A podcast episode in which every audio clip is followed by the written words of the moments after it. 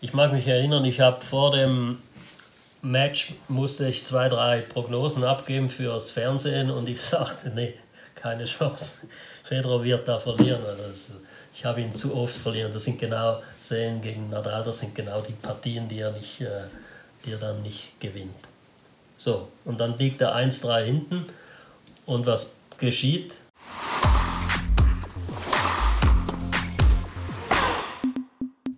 Willkommen zur dritten und letzten Federer Spezialfolge. In den ersten beiden Folgen haben wir die Anfänge und Schwierigkeiten, die es gegeben hat, recht ausführlich besprochen und wollten dann natürlich auch die Erfolge nicht zu kurz kommen lassen. Daher müssen wir heute ehrlicherweise ein bisschen Gas geben, denn es liegt noch mehr als ein Jahrzehnt vor uns. Daher direkt die Frage an meinen Co-Host Dennis, sollen wir gleich loslegen? Lass uns nicht zu lange fackeln. Best of Five Match. Wir müssen also drei Folgen machen, um zu gewinnen letztendlich. Anders geht's nicht, wenn man äh, sich um Roger Federer kümmert. Lass uns loslegen. Kapitel 7. Ein neues Zeitalter bricht an. Aber Federer wehrt sich. 2011 beginnt nicht nur ein neues Jahrzehnt, sondern im Tennis auch ein neues Zeitalter. Zwar siegt Federer noch zum Jahresstart in Doha, doch bei den Australian Open scheitert er bereits glatt an dem späteren Turniersieger Djokovic im Halbfinale. Und direkt da gibt es wieder eine absurde Federer-Statistik zum Start. Erstmals seit 2003, also seit seinem Wimbledon-Sieg, war Federer damit bei keinem Grand Slam mehr Titelverteidiger. Die internationale Presse wie der Guardian schreibt nach dem Match, dass sich die Leistung von Djokovic wie der Beginn einer neuen Ära angefühlt hat und äh, er, Murray und Söderling werden damals als die Spitze derjenigen ausgemacht, die Federer und Nadal vom Thron stoßen können.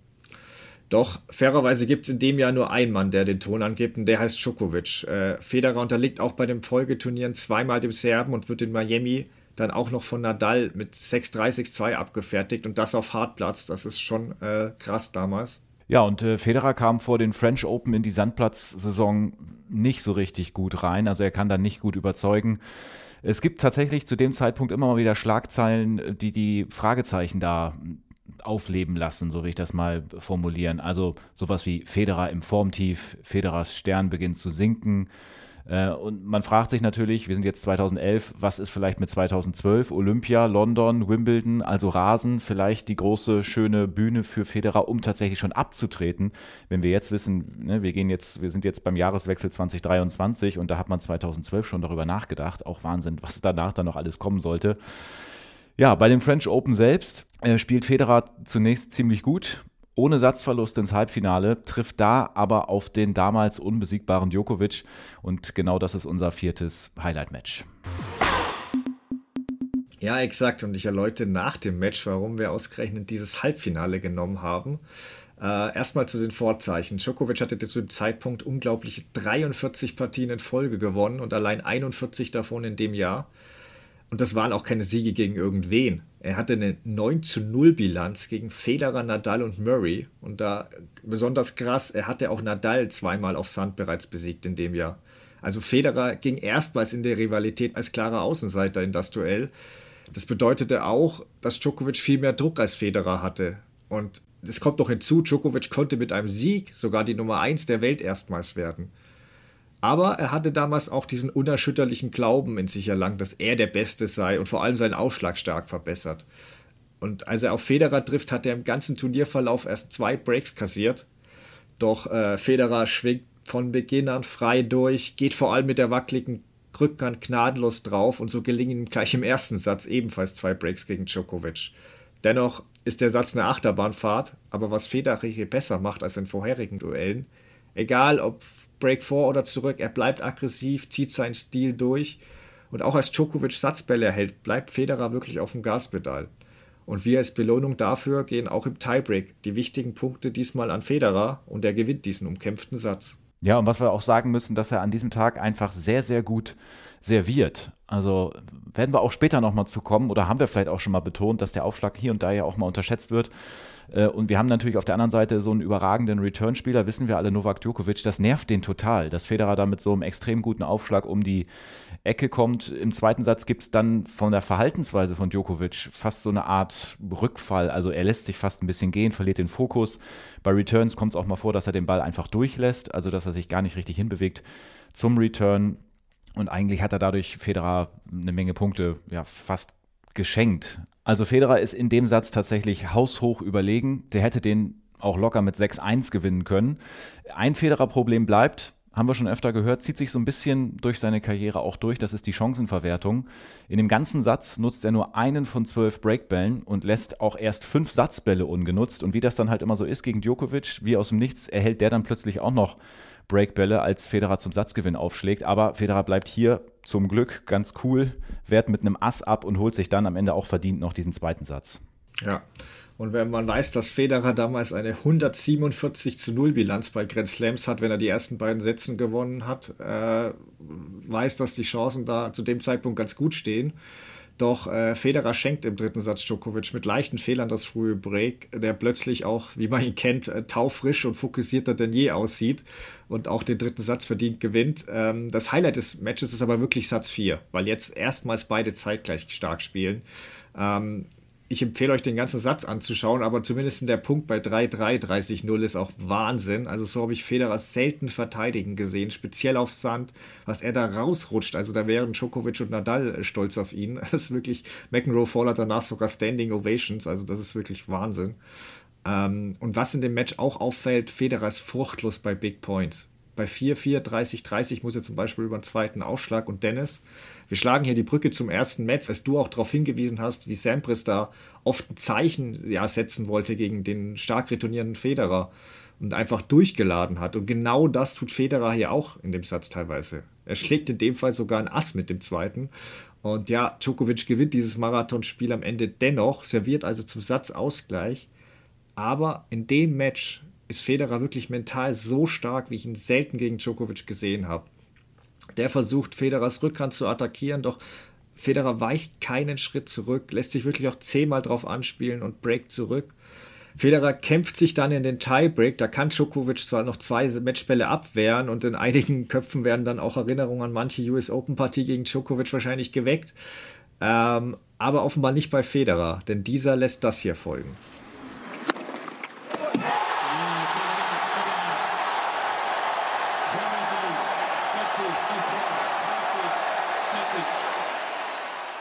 Ihr dürftet es gehört haben, äh, es war ein Ass. Federer hat es tatsächlich geschafft und den unbezwingbar wirkenden Djokovic damals rausgeworfen. Und Dennis, wir waren uns bei den anderen vier Matches ja schnell einig. Dieses hier, gebe ich zu, ist vor allem auf meinen Mist gewachsen. Was glaubst du, warum ich äh, das unbedingt drin haben wollte? Ja, ist tatsächlich eine gute Frage. Ich habe mich das auch gefragt. Möglicherweise, weil wir schon oft thematisiert haben, wie, wie stark Djokovic, wie präsent er dann in Tiebreaks ist, dass er dann einfach keine Fehler macht und dass er da unheimlich schwierig zu knacken ist. Und wir haben hier zwei Sätze, die im Tiebreak gespielt worden sind. Vielleicht war das ein Grund, vielleicht ist es aber auch noch was anderes. Löst das gerne auf? Ja, es hat verschiedene Gründe. Also einmal wollten wir natürlich Matches gegen all seine Rivalen, insofern musste Djokovic vorkommen. Er hatte gegen den aber ehrlicherweise viele bittere Niederlagen auch kassiert. Ähm, und das hier ist ein Federer-Special. Da wollen wir jetzt nicht nur Niederlagen ausführlich besprechen. Ähm, es sollte also ein Duell aber schon sein, wo Djokovic auch der ist, den wir heute kennen.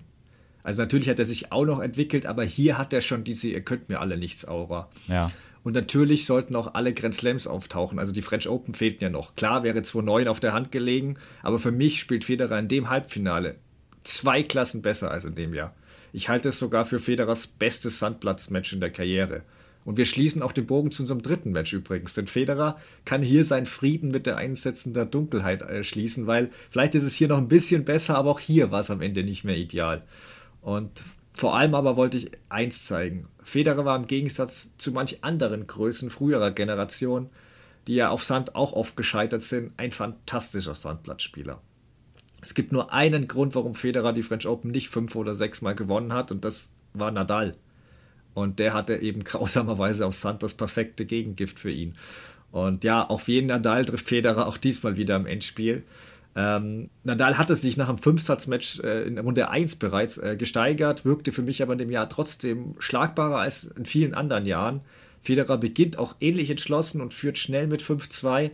Doch Nadal ist einfach immer noch damals so eine mentale Hürde für Federer und kaum schafft der es.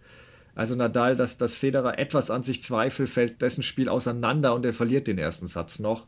Und ja, Federer hätte wirklich in dem Match die ersten drei hart umkämpften Sätze alle gewinnen können, aber er schafft unter großer Anstrengung nur einen. Und so überrollt ihn dann im Nadal im vierten Satz und geht mal wieder als Sieger vom Platz. Ja, aber dennoch müssen wir sagen, die Leistungen auf Sand haben grundsätzlich schon Mut gemacht. Es geht wieder weiter in Richtung Wimbledon. Man hat sich Hoffnung gemacht, aber es kommt ein relativ überraschendes Viertelfinal aus gegen Joe Wilfried Zonga. Und Stefan, du hattest ja schon diese Serie angesprochen. Federer bei 2-0 Satzführung. Er hatte zu diesem Zeitpunkt eine Serie von 150 Erfolgen, wenn er 2-0 geführt hat in Serie. Aber gegen Zonga sollte das Ganze zu einem Ende kommen. 6-3, 7-6 waren die ersten beiden Sätze, alles gut bis zu dem Zeitpunkt. Dann aber dreimal 4-6 und er geht dann raus in diesem Viertelfinale von Wimbledon. Wir müssen natürlich ein bisschen, bisschen weiterspringen dann auch, damit wir nicht uns in jedem Jahr, der hat einfach so viel gespielt, immer überall so aufhalten. Wir gehen weiter in Richtung US Open. Da erreicht er zum 30. Mal, hier sind drei oder vier Ausrufezeichen im Skript, völlig zu Recht, zum 30. Mal in Folge bei einem Grand Slam das Viertelfinale. Zu diesem Zeitpunkt liegt die zweitbeste Marke von Roy Emerson und Ivan Lendl bei 14. Federer nimmt in diesem Viertelfinale erfolgreich Revanche an Zonga und trifft dann im Halbfinale erneut auf die damalige Nummer 1 Novak Djokovic. Federer spielt richtig gut, holt sich eine 2-0 Satzführung und in New York machte sich natürlich irgendwie die Hoffnung breit oder die Hoffnung keimte auf, dass der Fluch endlich enden würde und dass man auch da dann Fedal-Duell bekommen könnte. Aber Djokovic kämpft sich zurück. Und so geht es in den fünften Satz, bei dem Federer bei 5-3 zum Matchgewinn aufschlägt. Und da möchte ich nochmal wieder an dich abgeben, Stefan. Ja, wenn wir beim Duell 2009 den Titel, dem Titel der Shot geben, dann müsste bei diesem Match eigentlich die Überschrift der Return lauten. Mhm. Wieder, wieder sollten alle nach dem Duell nur über einen Schlag sprechen, was vor allem an Federer liegt, obwohl er diesmal den Schlag aber gar nicht selbst produziert hatte. Weil wie bereits im Vorjahr hat Federer bei 40-15 zwei Matchbälle, diesmal aber bei eigenem Ausschlag. Und das Publikum dreht schon durch, alles macht sich fertig zum Jubel. Nur Djokovic setzt so einen seltsamen Blick auf, lässt über 10 Sekunden so ein leicht wissendes Nicken folgen, was jeder selbst interpretieren kann.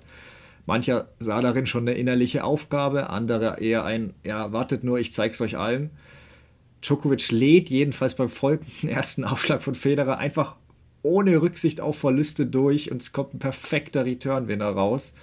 Beim nächsten Matchball bleibt dann der Federer in sein Out-Vorhand an der Netzkante hängen und er kassiert nach teils wirklich wilden Vorhandfehlern und Doppelfehler noch das Break und verliert dann sogar das Match.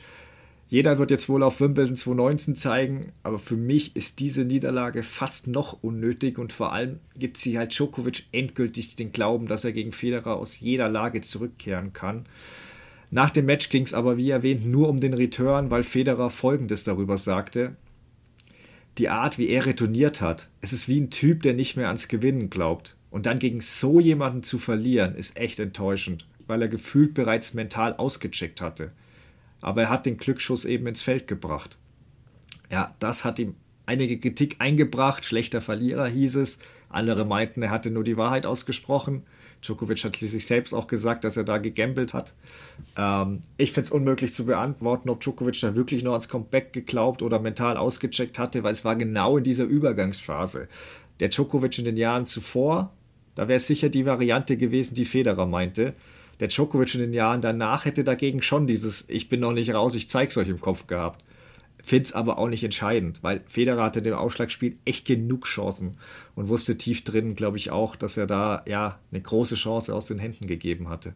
Ja, absolut. Aber ich kann es tatsächlich echt gut nachvollziehen. Jeder kennt das auch, wenn man eigentlich schon durch ist und der Gegner versucht nochmal irgendwas und plötzlich funktioniert's und da stellt das ganze Spiel auf den Kopf irgendwie oder es geht eben nochmal weiter. Also diesen Frust, wofür er kritisiert wurde, was du gerade gesagt hast, äh, das kann ich, kann ich nachempfinden irgendwie. Ja, es ist also dann in diesem Jahr so gewesen, dass er erstmals seit 2002 in einem Kalenderjahr nicht einen Grand Slam gewonnen hat. Was ihn aber immer auszeichnen sollte, haben wir auch schon mal angerissen, der lässt sich davon nicht total aus der Bahn werfen. Er ist, er, er ist einfach jemand, der das gut abhaken kann, der dann schnell wieder nach vorne guckt, ähm, schließt das Jahr mit drei Turniersiegen in Folge ab. Besonders beeindruckend ist dabei der Sieg bei den Tour Finals, als er gegen Nadal in der Vorrunde mit 6 zu 3 und 6 zu 0 gewinnt, also er führt ihn quasi vor. Äh, in seinem 100. Karrierefinale besiegt er Zonga und krönt sich mit dem sechsten Triumph zum alleinigen Rekordsieger des Jahresendturniers. Äh, Djokovic, das wissen wir heute, hat mit ihm gleichgezogen 2022, aber zur damaligen Zeit sechster Triumph, wieder mal so eine echte so eine echte Marke. 2011 war das. Ja, 2012 beginnt mit einer Halbfinalniederlage gegen Nadal bei den Australian Open, wofür er sich dann aber äh, in Indian Wells direkt revanchieren kann. Also kurz darauf schlägt er ihn da. Dann gibt es ein Aus in Miami. Federer zieht sich ein bisschen zurück, spürt erste Anstrengungen. Das Tourleben verändert sich. Er ist ein bisschen mehr erschöpft. Vielleicht hat das auch was mit den Kindern zu tun. Es hat sich natürlich auch irgendwie was verändert. Wobei er diesen Fokus ja eigentlich immer sehr gut dann doch wieder aufs Tennis legen kann. Aber zwischendurch hat man schon da so Auswirkungen auf jeden Fall gespürt. Und die Frage mit dem Karriereende, ja, die ploppt natürlich schon immer mal wieder auf ja, ein Thema, was ihn dann immer wieder dann auch begleitet hat in diesen, in diesen Jahren. Dann gab es in Madrid das Turnier auf blauem Sand, kann man auch nochmal bei YouTube wunderbar ähm, reinschauen. Da meldet er sich zurück. Viele haben sich darüber beklagt, dass dieser Sand ziemlich rutschig gewesen sein soll, dieser blaue Sand. Federer hat das wenig gestört. Der schwebt relativ elegant, wie wir das von ihm kennen, da so drüber, holt sich den Titel und zeigt damit, finde ich, einmal mehr, ähm, ja, dass er manchmal auch diesen Widrigkeiten ganz gut äh, trotzen kann. Ja, stimme ich dir zu. Doch auf rotem Sand ist Federer ab diesem Jahr nur noch der drittbeste Spieler. Djokovic besiegt ihn erst in Rom und wirft ihn dann auch im French Open Halbfinale in drei Sätzen raus. In Halle wird dann Federer aber eine besondere Ehre zuteil, denn der Zufahrtsweg zum Tennisstadion wird in Roger Federer Allee umbenannt. Sein Kumpel Haas gibt allerdings den Partycrasher und besiegt Federer im Finale. Auch deshalb ist Federer wohl im Wimbledon Power Ranking vom Bleacher Report nur auf Rang 4, weil, und ich zitiere, es immer wahrscheinlicher aussieht, dass seine Tage als Major-Sieger vorbei sind. Obwohl er dieses Jahr fantastisches Tennis gespielt hat, ist er aufgrund seines Alters der größte Außenseiter auf den Titel. Und das soll jetzt nur stellvertretend für die Stimmung damals stehen, weil ich habe damals noch studiert, daher kann ich keine eigens zu Papier gebrachten Vermutungen vorlegen. Ähm, Im Achtelfinale scheint sich die Prognose auch zunächst als richtig herauszustellen, weil Federer gegen Julian Beneteau mit 0 zu 2 Sätzen in Rückstand gerät. Auch dieses Match haben die Wimbledon-Kollegen bei YouTube in voller Länge hochgeladen. Becker kommentiert damals, Boris Becker. Ähm, Federer ist in dem vierten Satz wirklich auch mehrmals nur zwei Punkte vom Aus weg, aber zieht sich noch raus und gewinnt und danach spielt er, als hätte er ein neues Leben bekommen. Besiegt Djokovic im Halbfinale, ehe er auf äh, Andy Murray trifft, äh, der ja damals als erster Brite seit 1938 äh, das Finale in Wimbledon erreicht hat und dann auch die Mehrheit der Zuschauer im Rücken hat. Aber Federer dreht nach Satzrückstand auf und gewinnt das Ding in vier Sätzen. Mit dem damals siebten Wimbledon-Sieg egalisiert Federer auch den Rekord von Sampras und William Renshaw. Aber vor allem übernimmt er wieder die Nummer 1 und kann so endlich den Rekord für die meisten Wochen an der Weltranglistenspitze übertreffen. Sollte jetzt etwa eine neue Federer-Ära beginnen? Ja, das war damals die Frage. Erstmal wollte Federer aber, was Olympia angeht, nochmal richtig einen draufsetzen und seine Karriere quasi richtig abrunden. Denn eine Medaille, eine Goldmedaille wäre ganz schön gewesen eigentlich. 2012 in London auf Rasen, Wimbledon. Warum nicht? Äh, er kommt ins Halbfinale, spielt gegen Juan Martin del Potro. Ein unfassbares Match, entscheidet das ähm, mit 19 zu 17 in Entscheidungssatz. Das hat viereinhalb Stunden gedauert. Jetzt könnte man denken, ja, viereinhalb Stunden für fünf Sätze.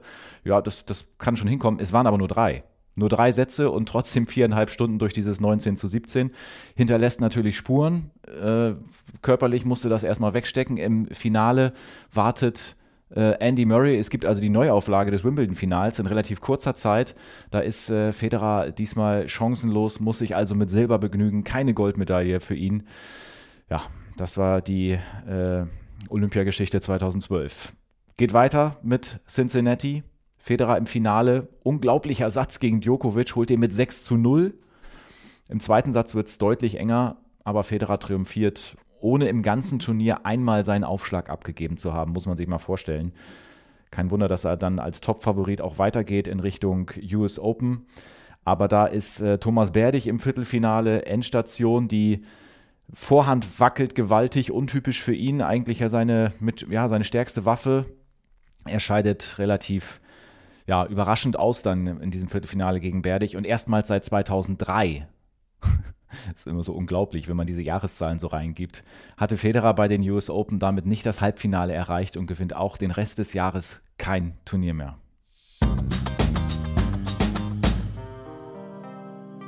Kapitel 8 Verletzungen und weitere Probleme. Federer wird abgeschrieben. Federer ist damals nicht weit weg, muss man sagen, doch ein bisschen fehlt eben. Auch bei den Australian Open 2013, als er dann im Halbfinale Murray in einem Fünfsatz-Thriller unterliegt. Federer kämpft danach eben auch mit Rückenproblemen öfter und erreicht sein erstes Finale in dem Jahr erst in Rom im Mai. Ja, wer anders außer Bahnschranke Nadal soll ihn dort wieder ausbremsen. Ähm, bei den French Open ist dann sogar im Viertelfinale gegen Zonga bereits Schluss. Doch danach geht es ja wieder auf Rasen. Und nach dem Turniersieg in Halle dachten auch viele, ja, jetzt kommt er wieder in die Spur. Doch in Wimbledon folgt, was der Guardian zum Beispiel als größte Sensation in der Grand Slam-Geschichte des Herrentennis bezeichnet. Federer unterliegt in Runde 2 der Nummer 116 der Welt, Sergei Stachowski, in vier Sätzen. Ausgerechnet in seinem Wohnzimmer endet damit die unglaubliche Serie von 36 Grand Slam Viertelfinals in Folge. Das ist auch eine der verrücktesten Statistiken, finde ich, von ihm. Wir wollen uns mit dem Jahr auch nicht zu lange aufhalten, aber drei wichtige Facts passieren auch abseits der Resultate. Federer testet in dem Sommer erstmals ein Racket mit größerem Schlägerkopf. Dies hat den Vorteil, dass der stabiler ist und der Sweet Spot größer. Er verzeiht ihm also mehr. Aber wo Vorteile sind, gibt es natürlich auch Nachteile. Das neben mehr Kraftaufwand leidet auch die Präzision ein bisschen. Dennoch war der Wechsel überfällig, weil auch seine Rivalen spielten alle deutlich größere Schlägerköpfe. Und äh, Federer ist anfangs aber noch nicht happy damit. Deswegen äh, bleibt er zunächst beim alten Schläger und steigt dann erst 2014 endgültig um.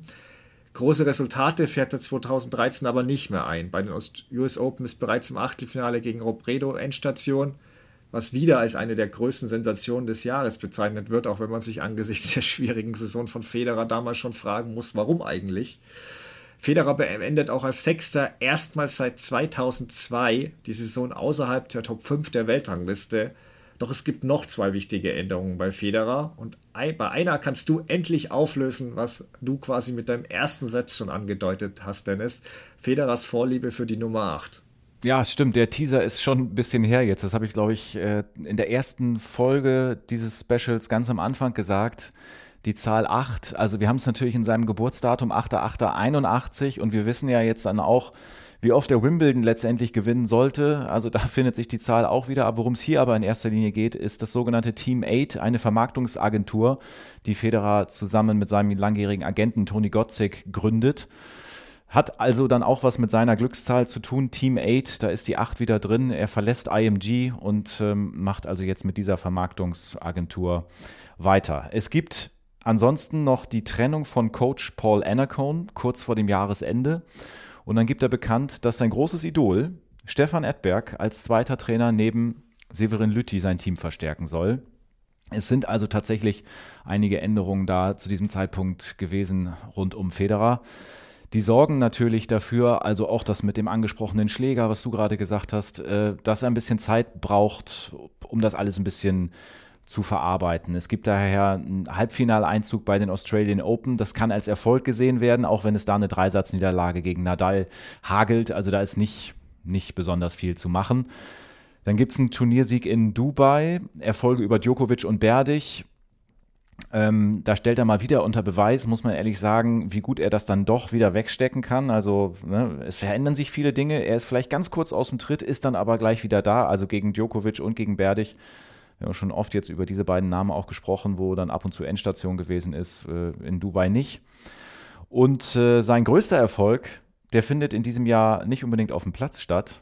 Das sind natürlich Leo und Lenny. Am 6. Mai kommen sie zur Welt, zum zweiten Mal Zwillinge. Sag mal, ähm, wie groß ist eigentlich die Wahrscheinlichkeit dafür, Stefan? Hast du da mal nachgeguckt? Ja, natürlich, auch habe ich auch da nachgeguckt. Das hat in der Schweiz für Aufsehen gesorgt. Ähm, das Schweizer Nachrichtenportal Watson hatte da auch Spezialisten dazu gefragt und äh, der hatte die Wahrscheinlichkeit auf 1 zu 10.000 geschätzt, auch wenn natürlich Faktoren wie genetische Veranlagung eine Rolle spielen. Aber kommen wir zurück zum Sportlichen dann. Ähm, Federer unterliegt bei den French Open im Achtelfinale überraschend Ernest Gulbis, spielt sich aber mit seinem 136. Titel in Halle in Form. Nein, kleiner Scherz, es war erst der siebte von zehn. Ähm, hm. Wimbledon ist in diesem Jahr auch der Grand Slam, bei dem er immer noch zu den Top-Favoriten zählt und er zieht auch dort ins Finale ein, aber unterliegt wieder mal Djokovic in einem Fünfsatz-Thriller. Ähm, bei den US Open kommt es dann zum Sensationsendspiel zwischen Marin Cilic und Kei Nishikori, nachdem Federer und Djokovic sensationell im Halbfinale direkt aufeinanderfolgend verlieren. Das war ja damals eine absolute Ausnahme, dieses, dieses Endspiel da. Ähm, für Aufsehen sorgt am Jahresende aber sein Duell mit Stan Wawrinka bei den, bei den Tourfinals. Federer gewinnt das wirklich verrückte Match mit 8-6 im Tiebreak, muss aber wegen Rückenproblemen das Finale absagen dann. Spielt aber in dem Fall sogar eine untergeordnete Rolle, weil es bei dem Match mit Wawrinka hat, hat Stress zwischen dem und Federers Ehefrau Mirka gegeben. Diese soll ihn während der Partie als Crybaby, also als Heulsuse, beschimpft haben. Ja, und das ist tatsächlich in dem Jahr gar nicht so ungefährlich, weil kurz danach gab es äh, das Davis Cup Endspiel in Frankreich. Ähm, und Federer, für den hat natürlich die Tennishistorie mit fortschreitender Zeit auch immer eine größere Bedeutung. Und diesen Titel hat er ja auch noch nicht gehabt. Und äh, er hat in diesem Davis Cup ja eigentlich genug Zeit gehabt, der Schweiz quasi durch die ersten Runden zu helfen. Jetzt hat er mit Wawrinka einen dreimaligen Grand Slam-Sieger an seiner Seite und man dachte, vielleicht geht da ja was. Und da passt natürlich so ein kleiner Streit oder so ein kleiner Disput eigentlich gar nicht so gut rein. Man muss auch dazu sagen, ähm, in Lille starke Truppe, also in Lille, Frankreich starke Truppe, Monfils, Zonga, Gasquet zu der Zeit.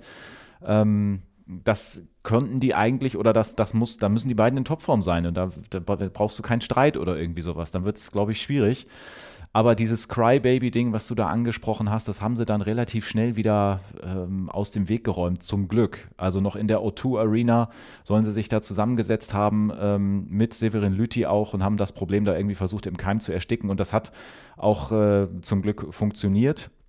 Es sind dann also eher so die Sorgen um den, um, um den Rücken von Federer, was du gerade schon meintest, aber nicht mehr unbedingt dieses kleine Aneinanderreiben, so will ich das mal nennen. Ähm, Wawrinka in diesem Davis Cup Endspiel gewinnt gegen Zonga. Allerdings verliert Federer gegen Monfils ganz deutlich, kommt völlig unter die Räder. Und dann kommt es also am nächsten Tag zu dem Duell mit Spannung erwartet, das Doppel. Erstens die Frage, würde Federer überhaupt spielen nach der Abfuhr? Ähm, und wie gut würde er mit Wawrinka zusammen harmonieren? Das sind ja so die beiden Dinge, die man im Kopf hatte. Ja, äh, also ja, er würde spielen. Und ja, sie harmonieren gut, kann ich verraten. Mhm. Fedrinka, wie sie ja genannt wurden, fahren einen klaren Dreisatzerfolg ein. Und nachdem Federer ja auch sein Selbstvertrauen da in den, seinen Körper zurückerlangt, lässt er am nächsten Tag auch Gasquet überhaupt keine Chance. Und ja, damit hatte die Schweiz erstmals in der über 100-jährigen Davis Cup Geschichte diesen gewonnen. Und Federer hat sich darüber echt nicht minder als über einen Grand Slam Sieg gef äh, gefreut. Man hat ja wahrscheinlich noch die Bilder vor Augen, wie er und Wawrinka da übereinander liegen. Ähm, ja, die Schweizerinnen haben das ja dieses Jahr ähm, im Fed Cup auch geschafft und äh, haben ja sogar eine Hommage, also Benchitz und Teichmann war es, die da sogar eine Hommage an Federer und Wawrinka geliefert haben. Ähm, kommen wir zurück zum Beginn des Jahres 2015, wo Federer als dritter Spieler in der Geschichte seinen tausendsten Sieg auf der Tour einfährt, auch eine unglaubliche Zahl. Doch bei Grand Slam läuft es weiter eher holprig. Ähm, er unterliegt in der dritten Runde dem Südtiroler Andreas Seppi und Achtung, nächste bekloppte Federer-Statistik. Es sollte das einzige Mal seit seinem ersten Grand Slam-Sieg 2003 bleiben, dass Federer in der ersten Woche eines Grand Slams ausscheidet. Auch unfassbar. Ja. Ähm, abseits von Grand Slams läuft es aber besser. Federer gewinnt in Dubai im Finale gegen Djokovic und feiert dann auch in Istanbul seinen ersten Sandplatz-Turniersieg seit eben den French Open 2009. Ähm, in Madrid unterliegt er jedoch in einem Erstrund-Thriller dem jungen Nick Kyrgios und da kommt es, worauf ich eigentlich hinaus will, zu folgendem Satz, den ich ja bis heute abfeiere und der auch in meinen Sprachgebrauch geschafft hat. We need a clown for the circus. We need a clown for the circus. Also wir brauchen einen Clown für diesen Zirkus. Manche böse Zunge wird jetzt sagen, was will er denn? Er spielt doch schon gegen Kyrios. Aber er hatte mit dem Zirkus nicht mal den Australier, sondern die Linienrichterentscheidungen gemeint. Und jetzt kommen wir so langsam zu einer äh, Phase, auf die ich mich schon freue, dass wir jetzt kurz darüber sprechen können. Es geht jetzt weiter in Richtung French Open 2015. Viertelfinale gegen Stan Wawrinka. Kann ich tatsächlich diesmal aus erster Hand erzählen, weil ich da gewesen bin. Suzanne Longlen, zweite Woche Paris, zusammen mit meinem Vater. Das war ziemlich cool, das da zu sehen. Ähm, Federer allerdings echt chancenlos. Also Wawrinka, der wie entfesselt aufspielt, der das Turnier ja dann später auch gewinnt und mit seiner unglaublichen Power eigentlich Federer gar keine großen Möglichkeiten lässt. Dreisatzerfolg für Wawrinka. Schön da gewesen zu sein. Ich hätte mir ein anderes Ergebnis gewünscht, aber sollte, sollte nicht sein. Verdient auch von Wawrinka, muss man sagen. Es sollte dann eine mehrjährige Pause bei den French Open folgen. Also ne, 2015 dann noch gespielt, danach relativ lange nicht mehr. Halle geht es also weiter. Federer triumphiert zum dritten Mal in Folge. Und zu diesem Turnier 2015 in Halle, da haben wir auch noch mal von Matthias Stach eine kleine äh, Sprachnachricht. Eurosport-Kommentator, wir kennen ihn natürlich alle. Der eine habt ihr ja von ihm vielleicht schon gehört in vorherigen Folgen. Jetzt haben wir noch mal eine kleine Anekdote zu Halle 2015. Naja, vielleicht sticht eins ein bisschen heraus. 2015, als ich auf die Idee kam, nach seiner gewonnenen Partie direkt live auf dem Platz und im TV, also vor 11.000 dann auf dem Platz in Halle, noch ein kleines Interview zu machen. Haben wir ein bisschen Wallis gespielt, dann hat er mich überloppt, dann habe ich ihn rückwärts durch die Beine passiert. Und die Art und Weise, wie er das abgefeiert hat, wie er dann abends im Hotel mir noch gesagt hat, du, das geht äh, in den sozialen Netzwerken komplett durch die Decke, das zeigt, was das für ein außergewöhnlicher Typ ist, dieser Roger Federer. Und die Krönung war, dass irgendwann dann auch die Marca, spanische Sportzeitung, mich anrief, ob ich das denn gewesen wäre oder doch Pep Guardiola. Denn das war das Gerücht in Spanien, der mit ihm da Tennis gespielt hat. Also das war sicherlich eine kleine besondere Geschichte mit Roger Federer. Schöne Geschichte, auf jeden Fall kann man bei YouTube auch nochmal nachschauen. Äh, da findet man das noch. Ja, auch in Wimbledon beeindruckt Federer zunächst mit starken Leistungen. Es geht bis ins Halbfinale. Da gibt es einen klaren Dreisatzerfolg gegen die damalige Nummer 3 der Welt, Andy Murray. Und es kommt also mal wieder zum Wimbledon-Finale mit Djokovic. Und nach der bitteren Fünfsatzniederlage im Vorjahr ist das Publikum natürlich irgendwie mehr denn je so auf der Seite des Schweizers. Jetzt wollen sie es natürlich noch ein bisschen mehr. Ja, und man könnte dieses Finale sozusagen schon fast auf Wiedervorlage legen. Ähm, Federer nutzt im ersten Satz zwei Satzbälle nicht, verliert den dann noch im Tiebreak. Immerhin muss man sagen, im zweiten Satz gelingt ihm äh, ein Comeback und er schafft den Satzausgleich, nachdem er sieben Satzbälle abwehren musste. Aber es sollte am Ende nicht reichen. Er lässt zu viele Chancen ungenutzt. Aufschlagquote ist an diesem Tag auch zu niedrig und dann ja, letztendlich geht es dann in vier Sätzen an äh, Novak Djokovic und was man dann irgendwie immer so über Nadal gesagt hat, dass der zur Bahnschranke in Paris sozusagen wird, kann man eigentlich sowas ähnliches dann auch schon fast über Djokovic und Wimbledon sagen. Ja, man muss aber auch sagen, Federer ist damals immer noch die klare Nummer zwei. Nadal ist beispielsweise 2015 und 2016 völlig von der Rolle, erreicht nicht ein Grand Slam Halbfinale. Ähm, und Federer setzt sich in Cincinnati dann äh, in je zwei Sätzen, erst im Halbfinale gegen Murray und dann auch im Finale gegen Djokovic durch. Sieht da echt stärker als denn je aus.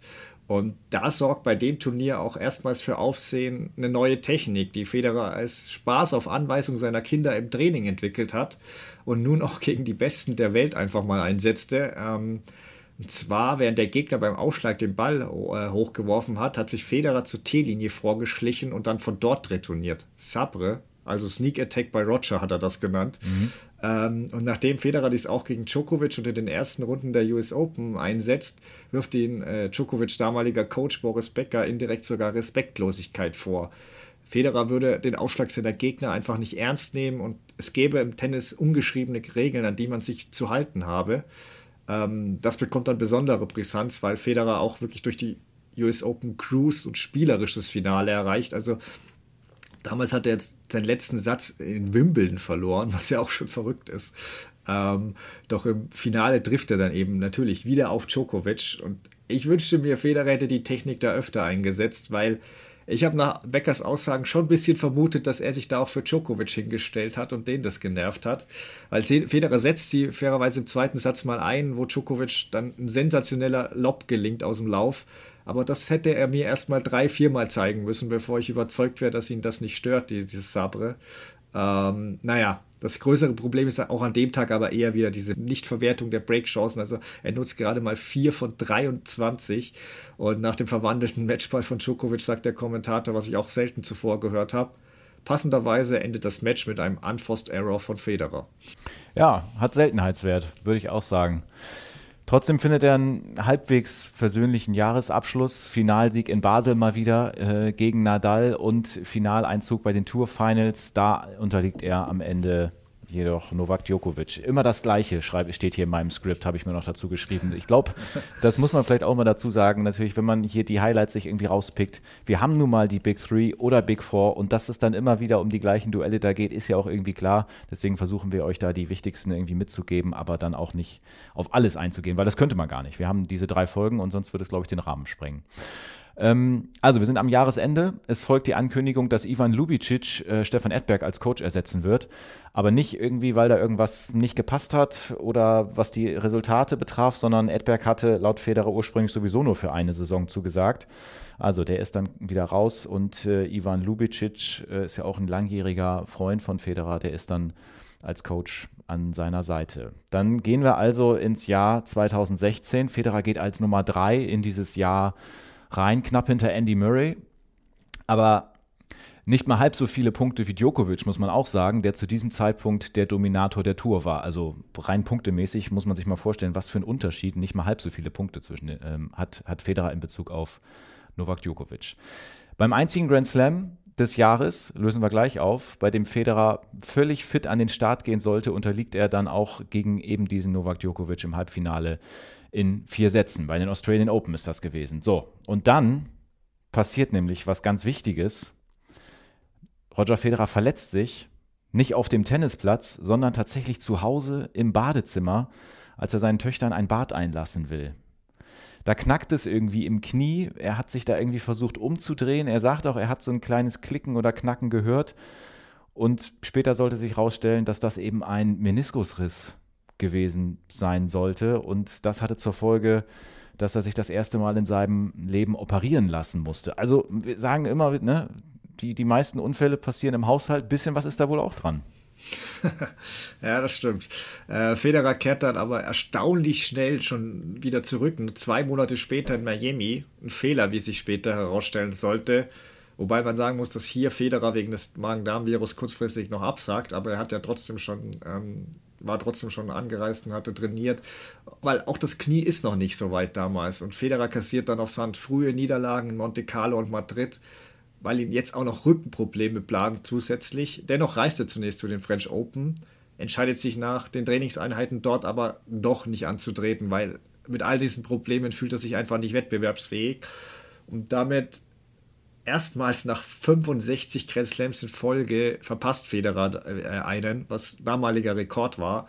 Ähm, und ja, der Spiegel titelt dann zu Beginn von Wimbledon zum Beispiel das Ende der Big Four, sowie oder auch äh, aus vier mach eins. Denn Murray hat es nicht geschafft, das, äh, den zwischenzeitlichen Hype, um ihm wirklich gerecht zu werden. Und Federer sowie Nadal gewinnen bei Grand Slams einfach nicht mehr, beziehungsweise sind zu dem Zeitpunkt oft verletzt. Und lautet die Analyse damals, und die stimmte auch, aus dem Big Four ist eine One-Man-Show wirklich geworden und die eben den Namen Novak Djokovic trägt. Als dieser jedoch in sensationellen Runde 3 rausfliegt, öffnet sich plötzlich die Tür.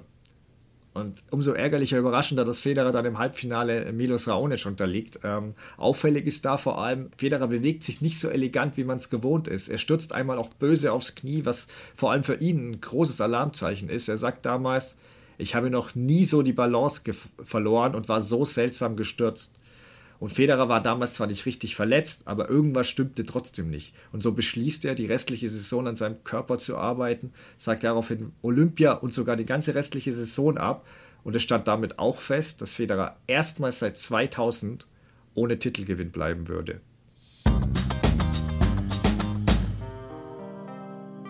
Kapitel 9 Ein märchenhaftes Comeback. Federer krönt seine Karriere. Ja, Neues Kapitel. Der Abgesang auf Federers Karriere ist zu diesem Zeitpunkt lauter denn je. Das müssen wir tatsächlich sagen. Da hat jetzt äh, jeder gedacht, jo, das wird jetzt womöglich so langsam aber sicher gewesen sein.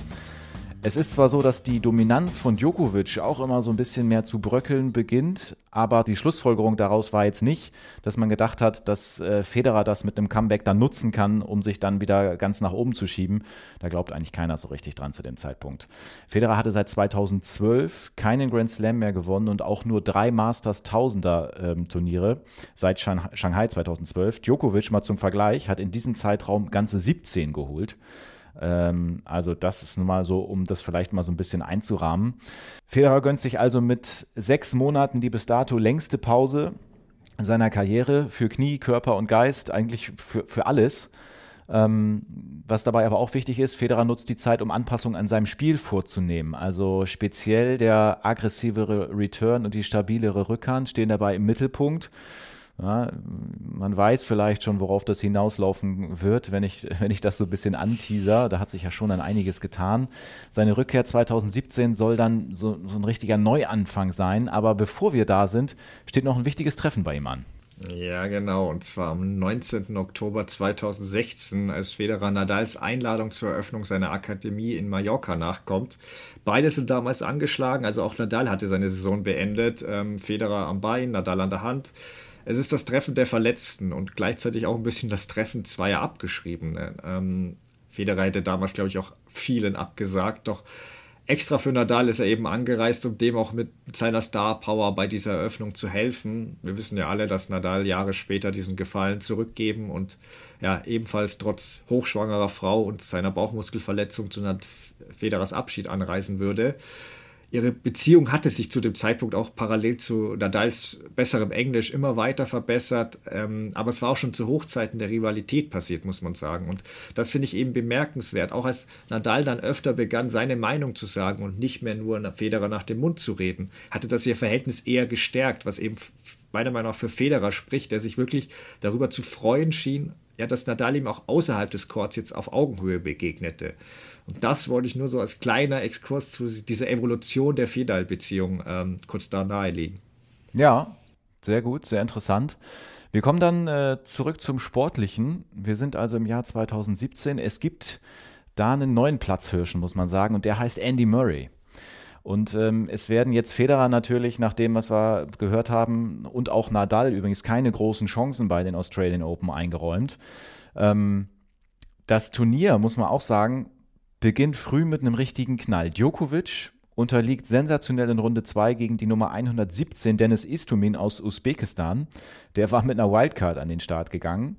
Stefan, du hattest ja gesagt, das ist die für dich schockierendste Niederlage jemals in der Karriere von Novak Djokovic. Ähm, kurz darauf der nächste Schock. Andy Murray unterliegt im Achtelfinale sensationell Misha Zverev. Da kann ich äh, mich auch noch daran erinnern, dass ich ihn mal interviewt habe, den Misha Zverev. Und da hat er mir auch gesagt, äh, dass das natürlich aus seiner Sicht der größte Erfolg gewesen ist, da gegen die Nummer 1 mit seinem Surf-and-Volley-Spiel zu gewinnen. Ähm, ganze 119 Mal nach dem Aufschlag stürmt er da ans Netz. Ja, und plötzlich war sozusagen der Draw dann irgendwie auf. Nummer 1 und 2 sind raus. Aber die Frage war ja eigentlich auch, wie läuft es dann bei der Nummer 17? Das ist nämlich Federer zu dem Zeitpunkt.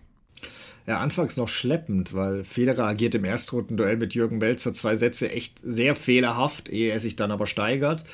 Alles ändert sich aber dann wirklich erst mit, mit der Drittrunden-Gala gegen Berdich. Der war ja damals durchaus ein kleiner Angstgegner, hatte ihn bei Olympia, Wimbledon und US Open bereits besiegt. Doch Federer fängt in der Runde plötzlich das Zaubern an. Die durchgezogene Rückhand funktioniert, Stops, alles. Und nach diesem Match ändert sich wirklich auch die Stimmung. In Pressekonferenzen geht es nicht mehr um die Verletzung oder mit welcher Runde er denn zufrieden wäre, Woche zwei oder so. Nein, sondern dann erstmals geht es darum, ey, kann Federer sogar den Titel holen? Im Achtelfinale erwartet aber mit Nishikori echt ein gefährlicher Gegner, der Federer eben dann in lange Ballwechsel verwickelt und ihn auch im fünften Satz zwingt. Doch Federer fightet sich durch und als er den Matchball verwandelt, schreit er und springt er in die Luft, als hätte er den Titel gewonnen. Ich glaube, in dem Moment wusste er erstmals, als er auch diesen Härtetest überstanden hat, hey, ich bin jetzt endgültig zurück. Und dank Mischa Zverev, du hast erwähnt, trifft der Viertelfinale dann auch nicht auf den für ihn unangenehmen Murray, sondern eben jenen Deutschen, dessen Surf- and Volley-Spiel, ja, für Federer jetzt nicht so ein großes Problem darstellt wie für andere, weil er einfach damit aufgewachsen ist. Ja, und äh, erzähl dann du, wie es im Halbfinale weiterging. Ja, Stan Wawrinka wartet im Halbfinale. Federer agiert konstanter, gewinnt die ersten beiden Sätze. Dann kommt Wawrinka besser rein, findet zu seinem Spiel. Es geht in den fünften Satz und da muss dann äh, Federer wegen Adduktorenproblemen Medical Timeout nehmen. Ist sonst aber im fünften Satz wohl einigermaßen gut wieder da. Schafft das entscheidende Break dank eines Doppelfehlers von Wawrinka und steht damit tatsächlich im Finale und gegen wen wird es da natürlich gehen? Na klar, Rafael Nadal. Der hat zuvor ein Marathon-Halbfinale gespielt gegen Grigor Dimitrov. Bei dem wissen wir ja, dass er von der Art und Weise ähnlich spielt ähm, wie Roger Federer. Wurde ja dann auch schon öfter als Babyfett äh, bezeichnet, was ihm nie so richtig gefallen hat. Aber wenn man wirklich nur mal äh, auf die Bewegungsabläufe schaut und so, sind da ja schon durchaus Parallelen zu erkennen. Und der hat schon aufgezeigt, dass Nadal natürlich verwundbar ist. Er hat gezeigt, wie es gehen kann. Nadal vielleicht auch ein bisschen äh, Kräfte gelassen in diesem Marathon-Halbfinale. Severin Lüthi und Ivan Lubicic hatten natürlich jetzt die Möglichkeit, sich das ganz genau anzugucken. Was hat äh, Dimitrov da gegen Nadal gemacht? Und äh, die Frage ist, kann das Federer, der ja viele Sachen noch einen Tick besser kann als, äh, als Dimitrov logischerweise, wie kann er das vielleicht umsetzen? Und damit sind wir dann auch bei unserem fünften und letzten Highlight-Match und zwar das Finale der Australian Open 2017.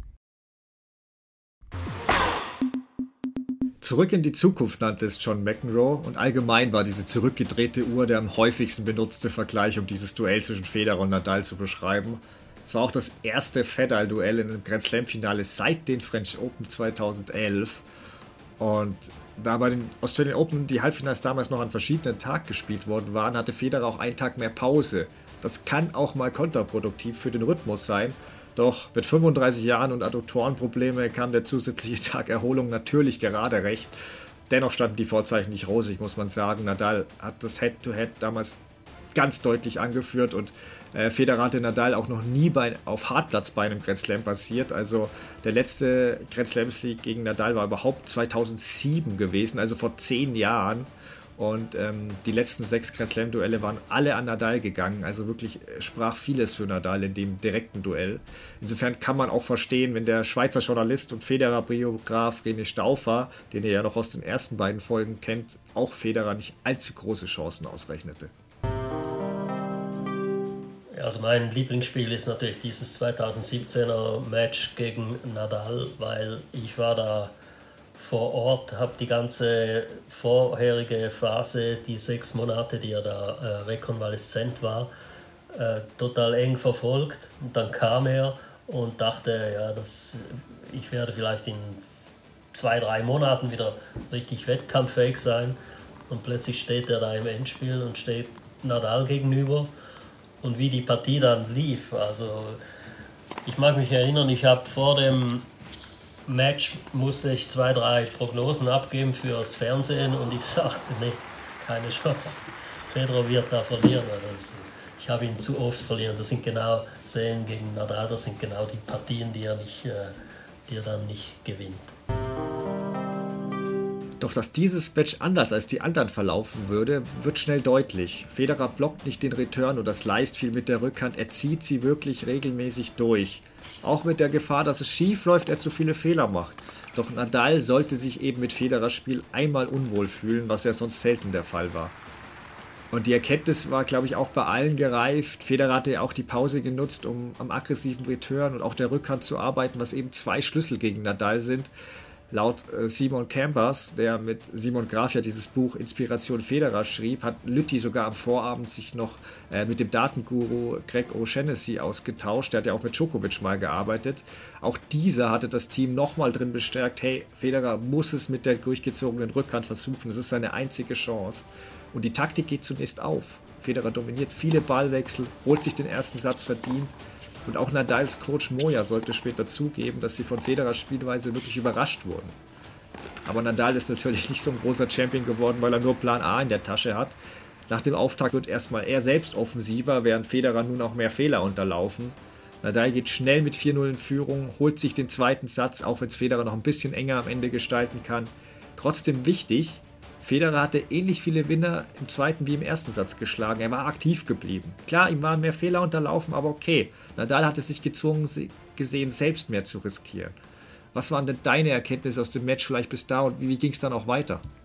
Ja, also bis zu diesem Zeitpunkt ähm, ist, hast du natürlich jetzt schon taktisch, technisch viel genannt, beziehungsweise auch das, was, was andere dann gesagt haben. Aber das, für alle, die sich das vielleicht auch nochmal irgendwie angucken wollen, entweder die ganze Partie oder die Highlights auch nur, das fällt wirklich von Beginn an auf. Also ich hatte das Gefühl, der klebt richtig an der Grundlinie ja. und so rückwirkend geht einem da ja natürlich auch so ein kleines Licht auf, wo man dann so denkt, ja na klar, er muss das ja auch tun, weil sonst hat ja Nadal viel zu viel Zeit und er muss da vorne das Risiko nehmen und dann ist es auch okay, wenn es Misshits und sowas zwischendurch mal gibt.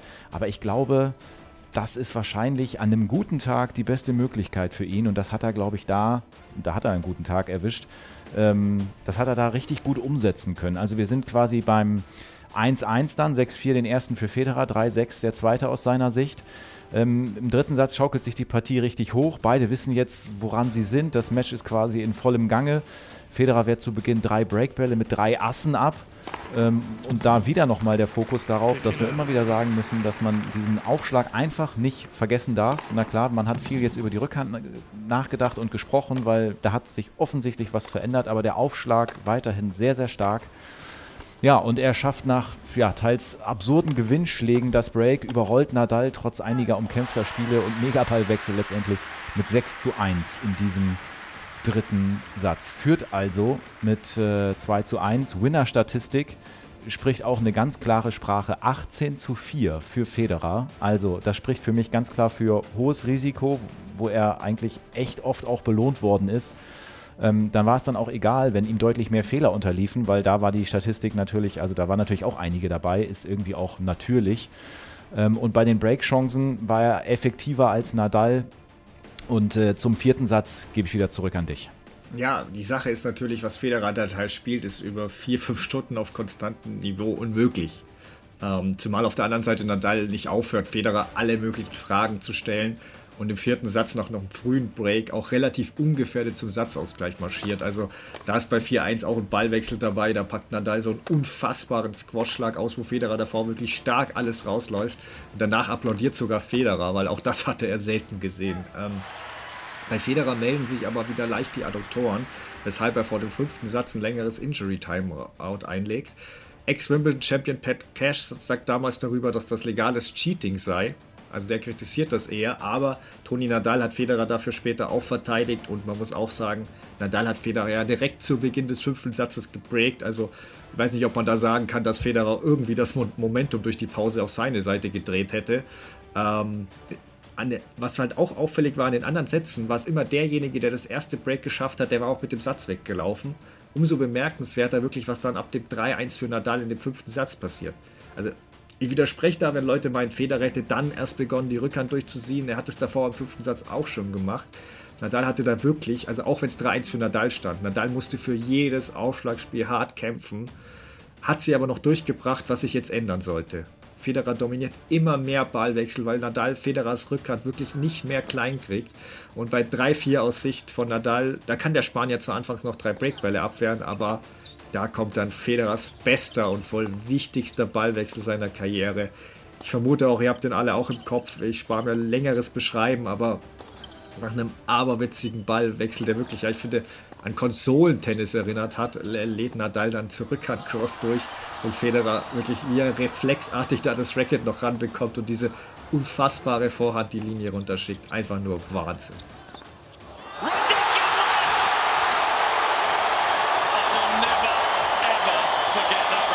Was die meisten nicht mehr wissen, Nadal hat das sogar lässig mit dem Service-Winter gekontert, aber Federer lässt sich auch davon nicht aus der Ruhe bringen, schlägt mit dem nächsten Rückhand-Return zurück und schlägt kurz darauf eben zum Titel auf. Und auch hier hätte natürlich Federer noch leicht einbrechen können. Nadal lässt ja nicht nach, er spielt sich weitere Breakbälle. Federer aber eben, er zieht an dem Tag nicht zurück, bleibt mutig, wehrt die ab und beim zweiten Matchball gibt es dann dieses, diese bange Sekunden des Wartens. Hatte Federers Ball noch die Linie berührt? Ja. Und als das Hawkeye dies bejaht, ist dann die Sensation und das Federer-Märchen endgültig perfekt. Und auch René Stauffer konnte damals kaum fassen, was er da ab dem 1 zu 3 im fünften Satz von Federer gesehen hatte. Und dann liegt er 1-3 hinten. Und was geschieht?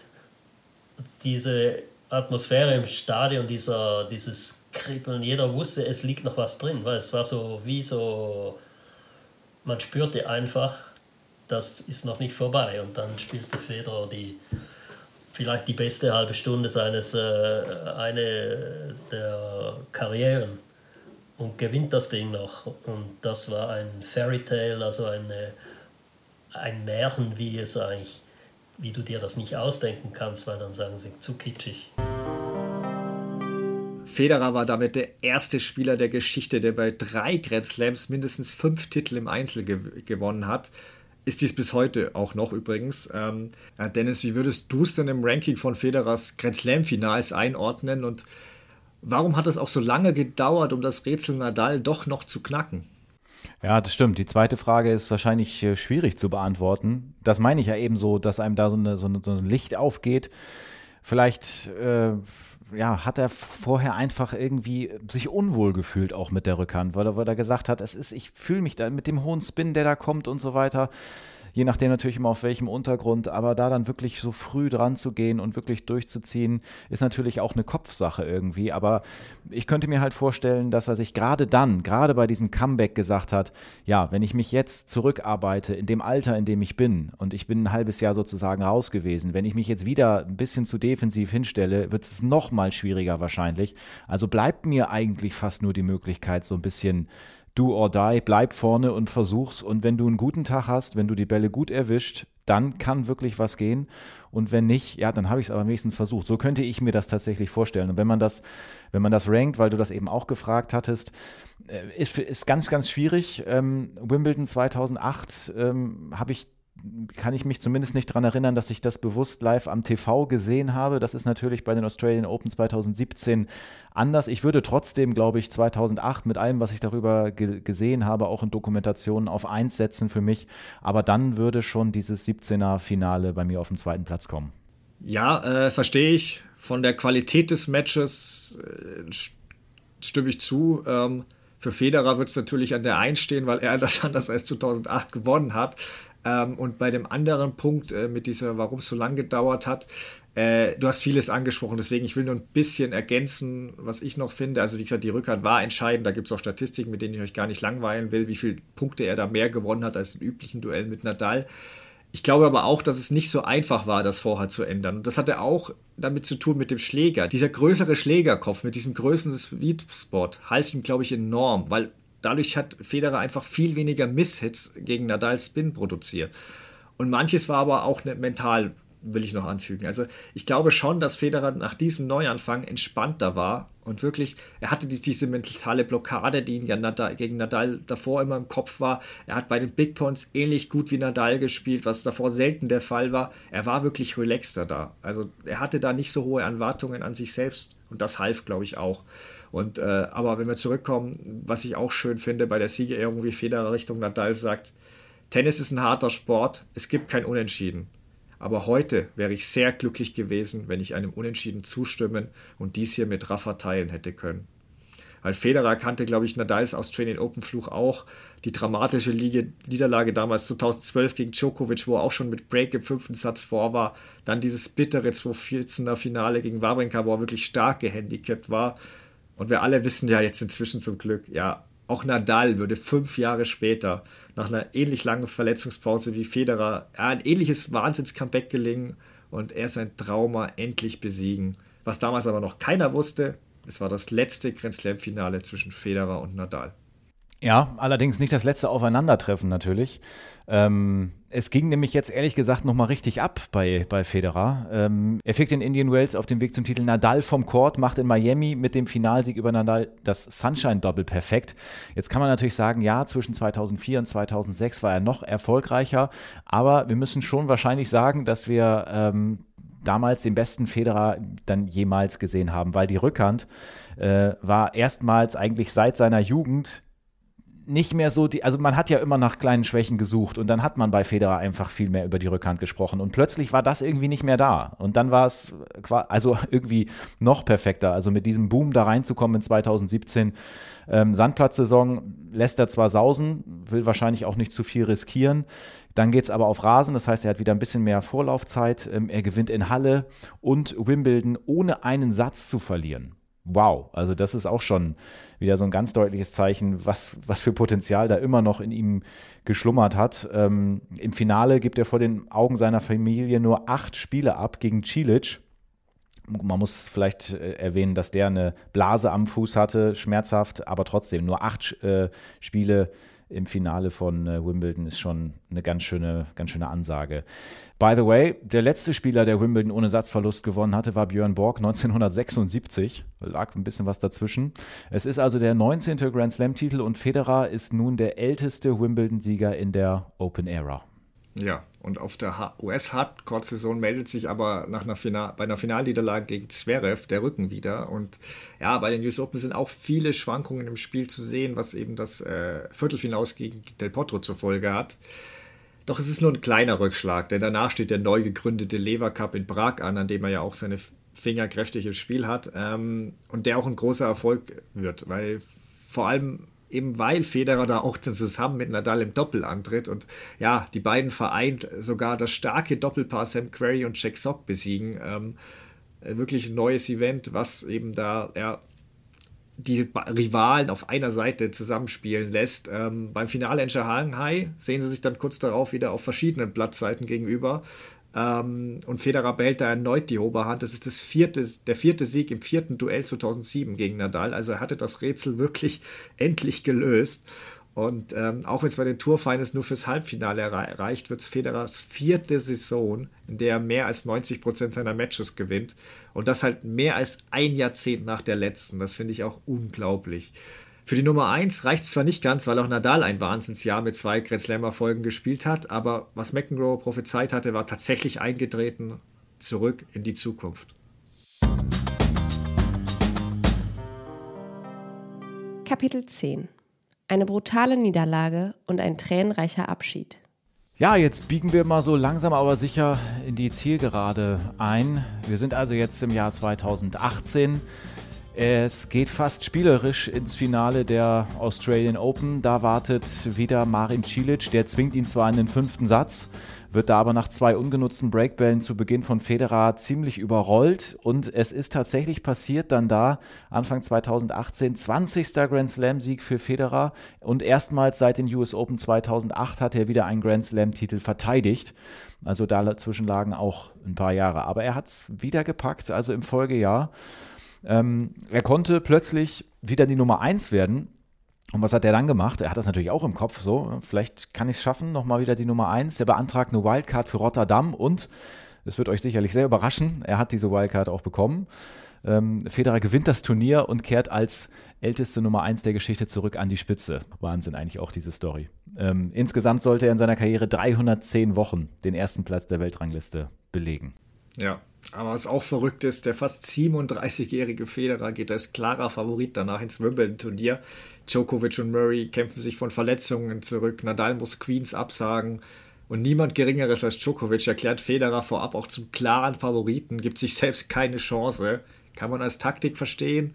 Aber Djokovic ist jetzt einer, der sich normal nicht so aus einer Favoritenrolle drückt unbedingt. Ähm, Federer spielt sich auch wirklich spielerisch bis zum Viertelfinale durch, gibt nicht einmal seinen Ausschlag ab. Und für das Viertelfinale legen die Veranstalter Federer dann einfach sogar auf Court 1, wo dieser seit 2015 äh, nicht mehr gespielt hatte. Aber sie sahen gegen Kevin Anderson einfach keine Gefahr für ihn. Und das sieht anfangs auch richtig aus. Federer dominiert die ersten beiden Sätze klar. Ähm, hat zu dem Zeitpunkt 34 Wimbledon-Sätze am Stück gewonnen, also seinen eigenen Rekord damit eingestellt. Doch nachdem er im dritten Satz den Matchball nicht nutzt, gerät das Match plötzlich außer Kontrolle. Anderson schafft ein unglaubliches Comeback und gewinnt noch mit 13-11 im fünften Satz. Und äh, danach, im Spiegel hieß es danach, das Drama von Court 1, äh, Blick nannte es Schock aus. Ähm, was aber das Bitterste war, was mir erst jetzt aufgefallen ist, äh, Federer hatte mit der Niederlage indirekt auch sein Schicksal 2019 besiegelt weil Andersons folgendes 26 zu 24 im Halbfinale gegen Isner sollte großen Anteil daran haben, dass Wimbledon die Regeln im kommenden Jahr ändert. Aber dazu kommen wir noch. Ja, mittlerweile sind wir da natürlich ganz anders aufgestellt bei den Grand Slam. Ähm, Turnieren. Wir gehen erstmal weiter zu den ähm, US Open. Federer an zwei gesetzt, fliegt ziemlich überraschend im Achtelfinale raus ähm, gegen äh, John Millman. Da wirkt er vielleicht auch wegen der enormen Hitze und Luftfeuchtigkeit ganz schön angeschlagen. Ähm, vielleicht so ähnlich wie Nadal gegen Zverev bei den French Open ähm, in diesem Jahr, beziehungsweise wenn ihr das 2023 hört, im letzten Jahr. Ähm, natürlich hat er nicht ganz so stark gespitzt wie Rafael Nadal, aber das ist ja nun auch immer so ein ganz äh, eigenes Federer-Thema. Ja, also gegen Millman da rausgegangen, Achtelfinale US Open. In Basel geht es weiter. Er feiert seinen 99. Turniersieg. Sonst ist bis Jahresende überall im Halbfinale Schluss. So, und dann sind wir schon wieder bei den Australian Open und da haben wir natürlich alle die Hoffnung gehabt und auch die, ja, die, die Presse, dass, wie wäre es denn eigentlich mit dem Hattrick da nochmal? Nach diesem Comeback 2017, 2018, vielleicht nochmal 2019, aber es gibt eine Niederlage gegen den damals noch recht unbekannten Stefanos Tsitsipas und Federer kann in diesem Match zwölf Breakchancen gegen den, ja, zu dem Zeitpunkt noch recht unerfahrenen Griechen nicht nutzen, lässt vier Satzbälle im zweiten Satz liegen und wieder mal dieses Ding, was wir schon öfter angesprochen haben, dass er einfach viele Chancen irgendwie, ja, so irgendwie liegen lässt. Ähm, in Dubai gelingt ihm im Finale gegen Tsitsipas sofort die Revanche. Er feiert seinen 100. Titel in der Karriere. Unglaubliche Zahl. Nur Jimmy Connors hatte das bei den Herren vorher geschafft. Und Federer spielt erstmals seit 2015 wieder die French Open und erreicht dort immerhin das Halbfinale. Da ist es unfassbar windig. Er ist chancenlos gegen Nadal, erinnere ich mich auch noch gut dran. Also das war ja fast, das kann man ja fast nicht Wind nennen, das muss man eigentlich Sturm nennen. Das hat sicherlich nicht ganz so viel Spaß gemacht. Ja, das war wirklich extrem. Die Frage war jetzt aber, war das Rätsel Nadal nur auf Hartplatz gelöst oder galt das auch für Rasen? Denn im Wimbledon Halbfinale kommt es erstmals seit dem berühmten Finale 2008 wieder zum Duell. Ja, Federer schnappt sich den engen ersten Satz im Tiebreak, was enorm wichtig ist, weil äh, es ist kein allzu großes Problem, dadurch, dass er im zweiten Satz wirklich viel wild streut und da über längere Strecken überhaupt keinen Punkt mehr macht. Ähm, man muss auch dazu sagen, dieses letzte Grand Slam-Duell der beiden, was es ist, kommt in vielen Phasen jetzt nicht an die früheren Duelle heran. Aber zumindest der vierte Satz war hochklassig. Federer behält da dann auch die, wieder die Nerven und nutzt den fünften Matchball. Steht also wieder im Finale in Wimbledon. Es gibt nur ein Problem, das heißt Djokovic. Diesen hatte Federer seit Wimbledon 2012 bei Majors nicht mehr besiegt und Nadal und Djokovic bei einem Slam war ihm sowieso noch nie gelungen wir wollen es jetzt nicht zu ausführlich machen. Jeder Federer-Fan wird sich schmerzlich an dieses Match erinnern. Ähm, ich sage nur so viel: Rechnen wir die Tiebreaks weg, war Federer in allen fünf Sätzen der bessere Spieler. Ähm, und wie Federer die Matchbälle im fünften Satz vergibt, dürften auch die meisten noch wissen und im Kopf haben. Bitter war noch, was ich finde, auch, dass Federer ja beim ersten Matchball Djokovic komplett auf den falschen Fuß erwischt. Beim, der, der ist ja völlig in die andere Richtung gegangen. Es wäre ein sicheres Ass geworden, aber die Netzkante interveniert. Und ja, der Rest ist dann Geschichte. Ähm, Federer hatte danach natürlich auch nochmal Breakbälle bei 11-11, war weiter am Drücker. Und das ist das, was ich meint habe. Es war das Schlechteste eigentlich an dem Tag, wo Federer ja fast nicht zu breaken war, dass es da bei 12-12 dann Tiebreaks gibt, eben weil ähm, diesen hatte Wimbledon unter anderem wegen des Marathon-Matches von Anderson im Vorjahr eingeführt, weil der hat, das hatte damals den kompletten äh, Spielplan auch am Finaltag der Damen durcheinandergewirbelt. Ja, und ja, wir wissen alle, Djokovic gewinnt diesen und es ist das Verrückte am Tennis. Man muss nicht mehr Punkte machen, um ein Match zu gewinnen, aber selten war an Statistik wirklich so eindeutig für den unterlegenen Spieler wie in dem Fall. Also Federer hatte nicht nur 14 Punkte mehr gemacht, ähm, auch sonst war, sprach alles für ihn eigentlich, jede Statistik. Er hatte nur einen großen Fehler gemacht. Anders im ganzen restlichen Match war Federer bei Tiebreaks über weite Strecken viel zu passiv, kam kaum ans Netz. Ja, und das war der teure Fehler. Ähm, wir haben auch gehört, dass René Stauffer meinte, die Niederlage gegen Nadal 2008 war für Federer viel schlimmer. Siehst du das auch so, Dennis? Ja, ich kann es mir zumindest vorstellen. Also, ich weiß noch, als ich äh, bei dem von dir eben beschriebenen Wimbledon-Finale davor saß und ich habe sogar, ich habe tatsächlich versucht, ein Video zu machen von den von den beiden Matchbällen ähm, und, und, weiß daher natürlich noch ziemlich genau, wie das war und dachte, es kann doch nicht wahr sein. 2008 ist natürlich schon ein bisschen weiter weg, aber wir haben das ja schon ausführlich besprochen. Wenn ihr das zu Hause nicht gehört habt, hört das gerne nochmal nach. Ich glaube, mit dieser ganzen Dramatik würde ich da vielleicht schon auch mit René Stauffer gehen, weil das einfach noch, äh, ja, einfach viel mehr von, von anderen Einflüssen, von Unterbrechungen, von Dunkelheit, von Regen irgendwie ge, geprägt war. Deswegen kann ich mir es schon vorstellen, dass das, weil damals war Nadal ja immer noch so ein Stück näher gekommen und noch ein Stück näher, Jahr für Jahr für Jahr und äh, da hat er ihn dann eben geknackt und ich glaube, da war er schon ganz schön niedergeschlagen. Aber für mich persönlich habe ich natürlich das andere noch viel präsenter im Kopf. Ja, ich, ich glaube, dass es für Federer unmittelbar nach dem Matchball ähnlich war. Vielleicht auch die Nadal-Niederlage schlimmer, weil Federer, wie du sagst, der war in Peakform vom Drohnen gestoßen worden. Und äh, ja, René hat es auch erwähnt, er hat sich auch von den Verantwortlichen ganz fair behandelt gefühlt da. Aber ich glaube, Federer auch, wenn er sagt, dass er im Nachhinein die Tragweite dieses Matches erkannt hatte und er wusste auch, dass es noch größere Bedeutung bekommen hatte, weil es einen neuen Champion gab. Und hier bei dem Match 2019 jetzt war eben schlimm, dass er wusste, dass es vielleicht seine letzte große Chance war und anders als im Duell mit Nadal hat er jetzt nicht, weil fast verloren geglaubtes Match, er war gegen Nadal die ganze Zeit im Rückstand gewesen, muss man auch sagen, sondern hier hat er fast einen sicheren Sieg aus der Hand gegeben. Er war der bessere Spieler. Was ihm natürlich jetzt half, er hatte seine Kinder, die ihn schnell auf andere Gedanken bringen konnten. Insofern war er erwachsener und konnte damit sicher ein bisschen besser umgehen. Dennoch glaube ich, wenn du ihm eine Pistole an den Kopf fällst und sagst, er muss eine Partie noch einmal in voller Länge anschauen, ich glaube, er würde ohne Zögern Wimbledon 2008 nehmen. Also am Ende würde er auch, glaube ich, lieber seinen Kumpel Nadal beim Jubeln zusehen, als Djokovic äh, sein Gras futtern. Also deswegen gehe ich damit. ja, gut. Kann sein, dass es so ist. Ähm, durchaus möglich.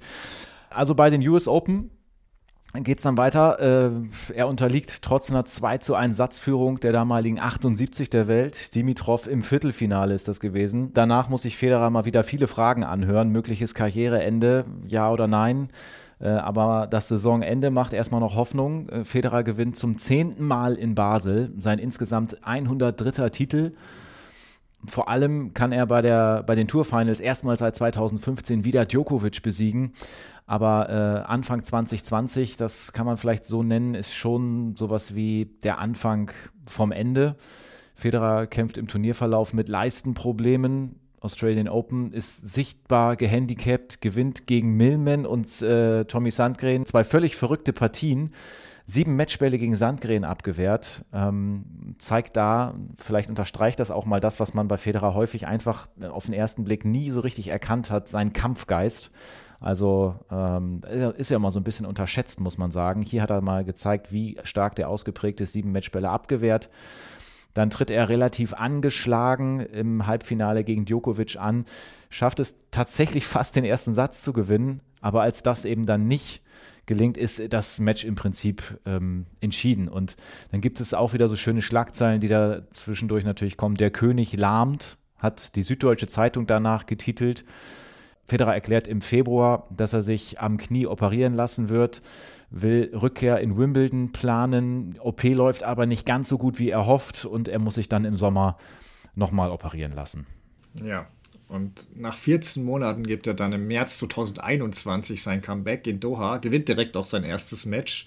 Federer spielt danach sogar die French Open, auch wenn er sie nur benutzen will, um sich für Wimbledon in Form zu spielen. Ähm, deswegen zieht er auch nach drei Runden, äh, drei erfolgreichen Runden vorm Achtelfinale raus. Das letzte große Ziel ist schließlich Wimbledon und dort erreicht er auch das Viertelfinal, ehe er wirklich ja angeschlagen wirkt und dann gegen Hubert Korkacz äh, chancenlos ist. Den letzten Satz verliert er dabei sogar mit 6 zu 0 ähm, ist übrigens auch eine unglaubliche Federer-Statistik, nochmal eine.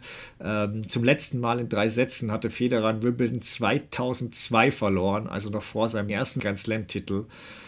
Der Traum ist vorbei, titelte danach der Guardian und keiner wusste, wie wahr und endgültig dies äh, wirklich gewesen ist. Ähm, Federers Knie machte sich bemerkbar wieder, er muss sich erneut operieren lassen. Die Hoffnung auf ein Comeback ist zwar noch groß anfangs, doch das Training gestaltet sich als schwierig, die Fortschritte werden immer kleiner. Der Lever Cup in London wird als Comeback-Ort auserwählt, doch am 15. September 2022, wahrscheinlich wissen auch alle noch, wo sie waren, wo sie es erfahren haben. Ja, da erklärt Federer, dass die Rückkehr dort gleichzeitig auch sein Abschied werden wird. Erstmals beim Lever Cup ist die komplette Big Four am Start, also neben Federer auch Nadal, Djokovic und Murray. Nadal, wie erwähnt, trotz hochschwangerer Frau angereist fürs Doppel mit Federer. Fast wäre da auch der perfekte Abschied gelungen, doch äh, Federer verliert trotz eines Matchball gegen das starke Doppelsock und Tiafo im Match-Tiebreak. Das Ergebnis stand natürlich an dem Tag nicht im Mittelpunkt. Trotzdem ist es irgendwie, hat es irgendwie die Karriere auch abgerundet, weil lassen wir den Lever Cup außen vor, hatte Federer zwar auch noch 22 Partien nach Matchball gegen sich gewonnen, aber eben 23 nach eigenem Matchball verloren. Und das ist schon krass, wenn man Djokovic da gegenüberstellt, der da eine 15 zu 3 Bilanz hat. Da gebe ich dann nochmal an dich. Äh, glaubst du, Federer hätte mit der Nervenstärke von Djokovic in diesen Momenten 30 Grand Slams gewonnen? Ja, vielleicht schon. Es ist eine spannende Frage, wenn man sich die, die großen drei, Schrägstrich vier mal so zusammennimmt. Da kannst du natürlich immer so ein paar Eigenschaften, so, wenn du die bei dem einen wegnimmst und bei dem anderen hinzufügst und so, und irgendwann hast du einen, der ist wirklich komplett unbesiegbar. Der Kopf von Djokovic oder das Mentale in den engen Situationen bei Federer dann vielleicht 30 ist, klingt erstmal nach einer irren Zahl, äh, aber ja, also durchaus will ich jetzt nicht sagen, dass das auf keinen Fall hätte klappen können. Ich will aber mal eine ähnlich, also kannst gern auch gleich noch mal sagen, wie du es siehst, aber man kann es ja vielleicht auch mal so ein bisschen umdrehen. Ähm, wären es zum Beispiel ohne Paganini vielleicht viel weniger gewesen. Ne? Also hat er überhaupt erst so viel schaffen können, weil er eben einfach körperlich die Jahre zuvor so unglaublich gut gearbeitet hat, bevor das passiert ist mit seiner Verletzung. Also man kann es ja immer von verschiedenen Seiten betrachten. Aber geh gern noch mal drauf ein, ob du glaubst, dass das mit Djokovic Nervenstärke geschafft hätte. Ja, schwierig. Also es ist schon auffällig, wie viele dramatische Niederlagen Federer über die Jahre einstecken musste. Das ist auffällig. Es hing aber, glaube ich, auch damit zusammen, dass er lange so dominant war, dass er diese Thriller über einige Jahre, ja, glaube fast überhaupt nicht spielen musste. Und wenn dann nur, der, er konnte überhaupt nur so besiegt werden. Glatt konntest du ihn ja gar nicht schlagen. Und äh, man muss auch dazu sagen, es hat halt auch mit dem risikoreichen, offensiveren Spielstil zu tun, weil dieser in Drucksituationen natürlich anfälliger ist. Dazu noch mit diesem, mit dem, mit dem, gerade mit dem kleineren Schläger noch, wo dann noch leichter mal ein bisschen rauskommt. Ähm, da, da, aber dieses Spiel ist einfach anfälliger, das etwas defensivere und sichere Spiel von Djokovic und Nadal. Und ich finde, wie du gesagt hast, man kann das immer alles von verschiedenen Seiten sehen. Der Popularität hat es eher geholfen weil Federer hat sich da wirklich menschlich gezeigt. Also dieses Tennis-Genie in diesen Big Pressure Moments hat da Züge gezeigt, die wir eben von uns alle kennen. Und äh, wenn wir dann zum Abschied beim Lever Cup zurückkommen äh, nochmal, der ist so tränenreich wie perfekt und ähm, finde ich. Und die Bilder, wie Federer da den ebenfalls hemmungslos schluchzenden Nadal, ja, seinen kleinen Bruder ein bisschen die Hand tätschelt, ich glaube, die werden wir Tennisfans wohl für den Rest unseres Lebens im Kopf abgespeichert haben. Die große Karriere von Federer war in dem Moment zu Ende gegangen und ich bin sicher, dass nicht nur Nadal das Gefühl hatte, dass mit Roger Federer auch ein wichtiger Teil seines Lebens gegangen war.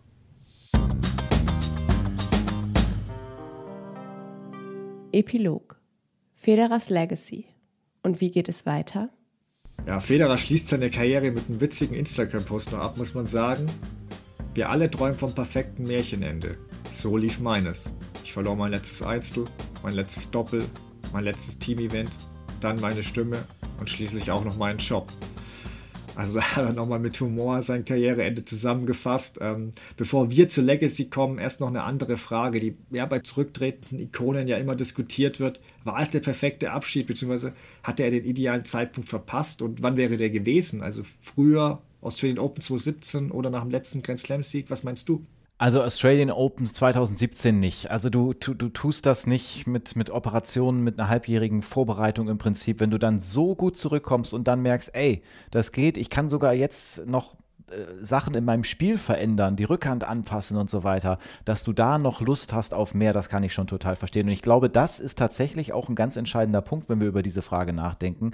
Ich glaube, er hat einfach wirklich bis zum Ende wahnsinnig viel Bock gehabt auf das Spiel, auf das Spiel Tennis. Ich glaube, er hat das das Spiel im Prinzip geliebt und lange einfach geglaubt, dass er nochmal zurückkehren kann. Also anders kann ich mir das nicht erklären, warum man dann so lange zögert. Er wartet ab und weiß nicht so ganz genau, wann wird es sein, aber eigentlich will ich es nochmal. Und dass er dann jetzt wo er für sich festgestellt hat, er wusste es ja, glaube ich, äh, schon ein bisschen vorher, natürlich, als bevor wir das dann alle wussten, aber dass er dann den Laver Cup nimmt und so wie das dann gelaufen ist, das ist schon alles dann perfekt. Ähm, das kann er ja aber auch nicht Ewigkeiten vorher planen, weil ich eben der Meinung bin, dass er wahrscheinlich relativ lange noch gedacht hat, na mal gucken. Klar wird er auch noch mal in, in Wimbledon vielleicht, hätte er vielleicht gern noch mal gespielt oder so, das denke ich schon. Aber ich glaube, mit dem Abschied, und wir haben ihn ja jetzt auch schon danach in ein, dem einen oder anderen Interview mal gesehen, in der Daily Show war er zum Beispiel, ähm, ich glaube, er ist sehr, sehr happy damit, wie das jetzt alles gelaufen ist.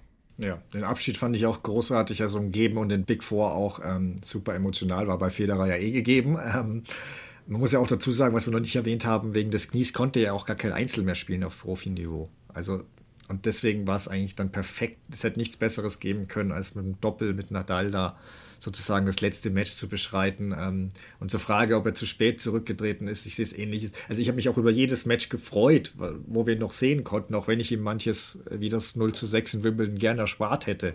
Nur wann hätte er zurücktreten sollen? Also eigentlich doch dann, wenn er keine Chance auf Grand Slams mehr sieht. Wann soll das gewesen sein? Also selbst ja. in schwächeren Jahren wie 2014 und 2015 hat er ja immer noch drei Grand Slam Finals erreicht. Und äh, genau, dann kam die Verletzung und du hast es angesprochen mit 2017. Er hat ja nicht ein halbes Jahr dafür gearbeitet, um nach einem Turnier wieder aufzuhören. Das macht ja keinen Sinn. Ja. Und ja, an sich im Nachhinein, natürlich wäre 2018 nach dem 20. Grand Slam Sieg perfekt gewesen. Aber wirklich im Nachhinein. Federer war damals echt dominant, Djokovic im Tief. Also natürlich dachte der, dass der noch mehr gewinnt. Und man hat ja Wimbledon 2019 gesehen. Er war unbestritten der beste Spieler des Turniers dort, auch wenn die Krönung dann ausgeblieben ist. Und nach dem bitteren Finale trittst du aber auch nicht zurück, sondern denkst, okay, dann mache ich es nächstes Jahr. Und da kamen dann diese Verletzungen einfach äh, dazwischen und haben verhindert, dass er dann nochmal hundertprozentig fit teilnehmen konnte. Und man muss bei ihm auch dazu sagen, jetzt anders als Sampras, wo man sagt, ja, der hat es geschafft, ja, der hatte aber auch bei dem Grand Slam-Rennen, der war mit Abstand die Nummer eins. Und Federer hatte ständig Nadal und Djokovic da im Nacken. Und natürlich, solange er sich in der Lage sah, da auch Wimbledon jederzeit zu gewinnen, hat, war, war ein Rücktritt, fand ich auch unlogisch. Und da sind wir aber auch schon beim nächsten Punkt. Wir wissen jetzt, dass beide Rivalen, also Nadal und Djokovic, Federer bei der Anzahl der Grand Slams überholt haben. Wie groß der Abstand noch wird, wissen wir noch nicht. Ähm, ändert sich was aber für dich da an Federers Coach-Status oder beziehungsweise auch der Legacy von ihm? Ja, ich habe da ein bisschen drüber nachgedacht über die Frage. Und wenn ich mir vorstelle, dass zum Beispiel ein Djokovic da am Ende, ich weiß es nicht, ich sage jetzt einfach mal 25 stehen hat, dann ist es natürlich schwierig zu sagen, dass er nicht der größte aller Zeiten ist, wenn man das wirklich geschafft hat. Ne? Da sind wir noch nicht, aber man muss zumindest mal drüber nachdenken. Grundsätzlich, wir haben ja auch in vergangenen Folgen öfter schon mal über Goat und sowas gesprochen und ich glaube, wir sind uns da ja, also wir sind da ja auch ungefähr einer Meinung. Ja. Es ist immer eine Frage der Betrachtungsweise und ich finde, es ist auch nie so richtig objektiv. Also für mich ist es viel Federer, aber wenn ich mich selbst frage, ist das eine objektive Meinung, dann muss ich natürlich eigentlich sagen, nee, das ist eigentlich subjektiv. Das heißt, wenn du wirklich objektiv nach Zahlen gehst, kommt es darauf an, welche, welche nimmst du mit rein, welche nicht. Es gibt unheimlich viele Statistiken. Ähm, aber für mich steht und fällt das einfach so ein bisschen mit der Subjektivität und das finde ich auch okay, weil ein Tennisspieler ähm, der, der sorgt mit seinen Ergebnissen für Statistiken, aber letztendlich möchtest du doch denjenigen sehen und gut finden, weil er dir einfach gefällt, wie er sich bewegt, was er macht. Das finde ich eigentlich, kann man da eigentlich auch super reinzählen. Und bevor ich jetzt die Frage an dich zurückgebe, lass uns doch mal reinhören, was René Stauffer zur Legacy von Federer meint und wie diese ewige Goat-Debatte in der Schweiz gesehen wird, denn äh, der spannt den Bogen noch ein bisschen weiter. Lustigerweise ist die Goat-Debatte ein bisschen zum Erliegen gekommen. Wir haben jetzt auch äh, uns damit abgefunden in der Schweiz, dass, äh, dass der Djokovic ihn natürlich auch äh, hinter ihn lassen wird, dass, dass er das Grand Slam äh, Rennen nicht gewinnen wird, wo er ja mal weit voraus war. Ich finde, Federers Legacy ist mehr im Bereich zu suchen, dass er neue Maßstäbe gesetzt hat im Tennis, dass er eine ganz neue Professionalität hineingebracht hat viel mehr äh, Konstanz in die äh, Karriere, also eine lang, langfristige Karriereplanung. Früher warst du mit 30 warst du ein äh, Grufti auf der Tour. Und jetzt spielen die Leute bis gegen 40. Sie haben sich ganz anders eingerichtet, sind auch äh, bes besser im Plan ihrer Karriere, lassen auch mal ein Turnier aus und so weiter, haben bessere Entourages. Das hat Federer alles äh, initiiert. Was ich denke, dass, äh, dass man vielleicht von außen nicht so gut sieht, ist, wie er die Atmosphäre verändert hat innerhalb des Circuits. Also als, als er, er kam, da waren so Egoist, Egoisten am Werk, die nicht mit sich sprachen, die miteinander äh, zankten. Äh, Sampras, Agassi war auch so ein Fall, Courier war auch ein, ein Egoist, äh, Lendl, alle das war, die Atmosphäre war ziemlich vergiftet. Und Federer kam und brachte so den, äh, den Vibe mit, hey Jungs, wir sind alle, wir sind alle im gleichen Boot, äh, wir haben eine Party, wir, wir sind privilegiert, dass wir hier diesen Supersport ausführen dürfen. Der ging zu jedem hin, sprach mit jedem. Wenn einer alleine in der Garderobe saß, den er nicht kannte, ging er hin und, und, sprach mit ihm, oder der kannte auch jedes Resultat und sagte, ja, super gemacht dort an diesem Challenger-Turnier und so weiter. Und ich glaube, die ganze Atmosphäre hat sich sehr zu, zum Guten gewendet. Ja, erstmal danke an René Stauffer für die vielen interessanten Einschätzungen rund um Federer. Und ja, wir können auch an dieser Stelle auch nochmal nur sein Buch äh, Roger Federer, die Biografie, wärmstens ans Herz legen. Ja, mein Senf zur Goat-Debatte und ja, wie du gesagt hast, unsere regelmäßigen Hörer kennen da eine Meinung, unsere Meinung dazu. Du hast ja auch schon ein bisschen was gesagt, was ich ähnlich sehe. Ich weiß auch nicht, muss es unbedingt nur einen geben? Und vor allem, wie kann man sich die Köpfe darüber einschlagen, wenn es, wie du gesagt hast, keine allgemeingültige Definition gibt. Also jeder kann ja selbst seine Kriterien anlegen, die er mag. Und dann gibt es natürlich auch einen anderen offensichtlichen Grund. Man kann verschiedene Äras nicht vergleichen. Also wie willst du die Big Three mit Björn Borg oder Rod Laver vergleichen? Ich gehe sogar so weit, dass ich hinterfrage, ob man die Karriere der Big Three wirklich fair übereinander legen kann. Ganz besonders die von Federer und Djokovic, weil die am geringsten Schnittmenge aufweist, finde ich. In welchem Jahr sollen Federer und Djokovic denn wirklich ja, oder in welchen Jahren auch, gemeinsam in Peakform gewesen sein. Also Peak Djokovic sehe ich 2015, 2016, 2021, da hatte Federer jeweils mit Verletzungen zu kämpfen. Bei Federers ersten Peak war Djokovic noch nicht der, den wir heute kennen. Und bei 2017, 2018 hatte er, hatte er mit Verletzungen zu kämpfen. Also, man kann ja auch mal die Statistik durchgehen. Es gibt nur drei Jahre, in denen beide mindestens einen Grand Slam-Titel gewonnen haben. Und diesen sind sie nicht einmal in dem Slam-Finale aufeinander getroffen. Und der letzte Punkt noch, der, weil der mich auch oft amüsiert, dass, dass nur im Tennis diese GOAT-Definition oft darauf runtergebrochen wird, dass es automatisch der ist, der die meisten Grand Slams gewinnt. Muhammad Ali hat weder die meisten Siege noch die meisten Knockouts im Boxen. Michael Jordan hat weder die meisten Titel noch die meisten Punkte in der NBA geschafft. Auch Tiger Woods hat nicht die meisten Majors gewonnen. Daher finde ich, soll sich einfach jeder selbst seinen Goat wählen. Es darf auch mehr als einer sein. Für mich macht Goat auch noch mehr als nackte Zahlen aus, womit wir eben schon beim Thema Legacy sind. Aber dazu hören wir uns erstmal unseren Sky-Kollegen Stefan Hempel an, der ja auch schon viele Federer-Matches kommentiert hat und ihn auch öfter interviewt hat, weil der hat auch noch eine nette Anekdote für euch.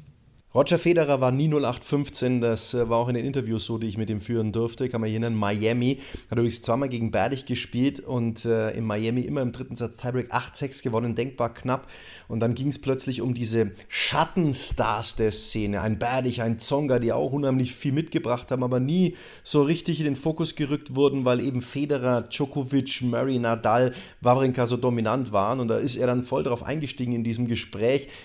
Ihm ist dann noch zum Beispiel De Potro eingefallen oder auch ein Davidenko mit unheimlich viel Talent.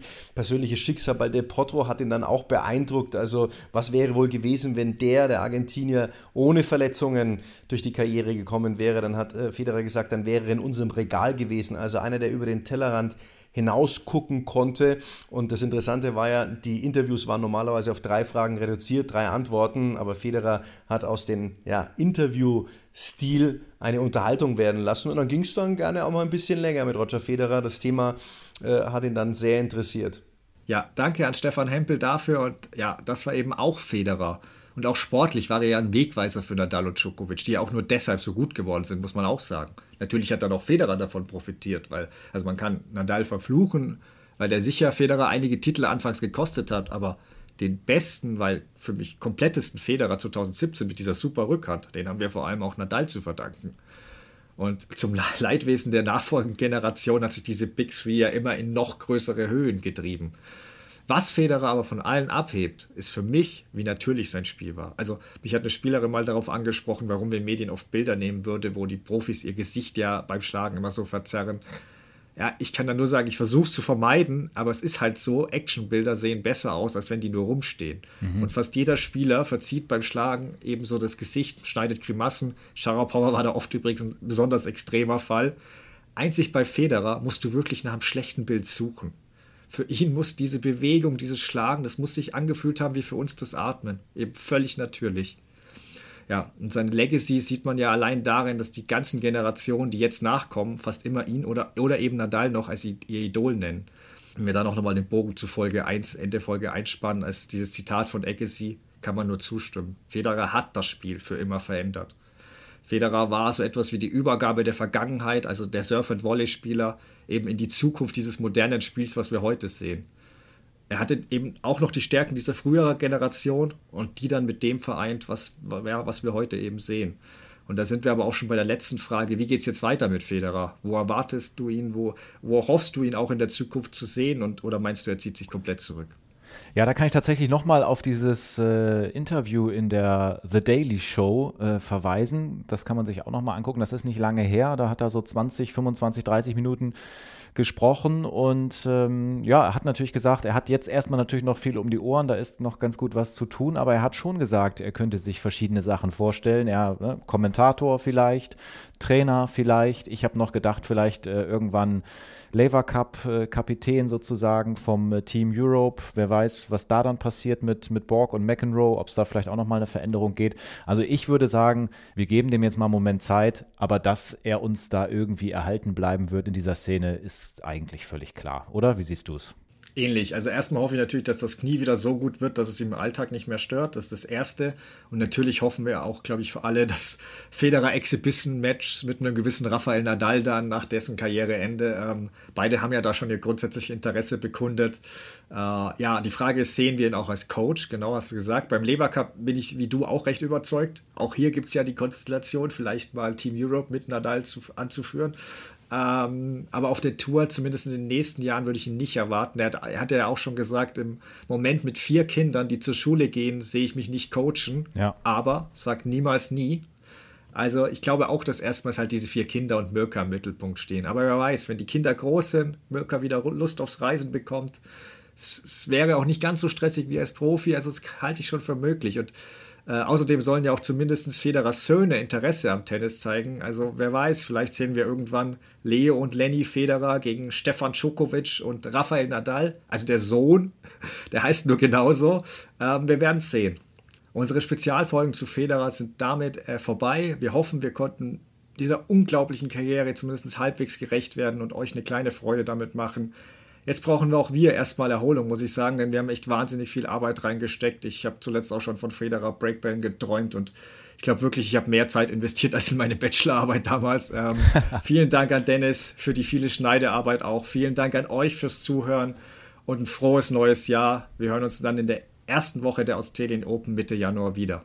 Ja, auch von mir. Ähm, vielen Dank fürs Zuhören. Wenn ihr euch alle drei Teile angehört haben solltet, das bedeutet uns natürlich auch was. Ihr könnt uns natürlich auch sehr, sehr gerne kontaktieren. Unsere Social Media Accounts stehen in den Show Notes. Wenn ihr uns mal irgendwas wissen lassen wollt oder so, kann ja auch gut sein. Also da gibt es schon eine Kontaktmöglichkeit.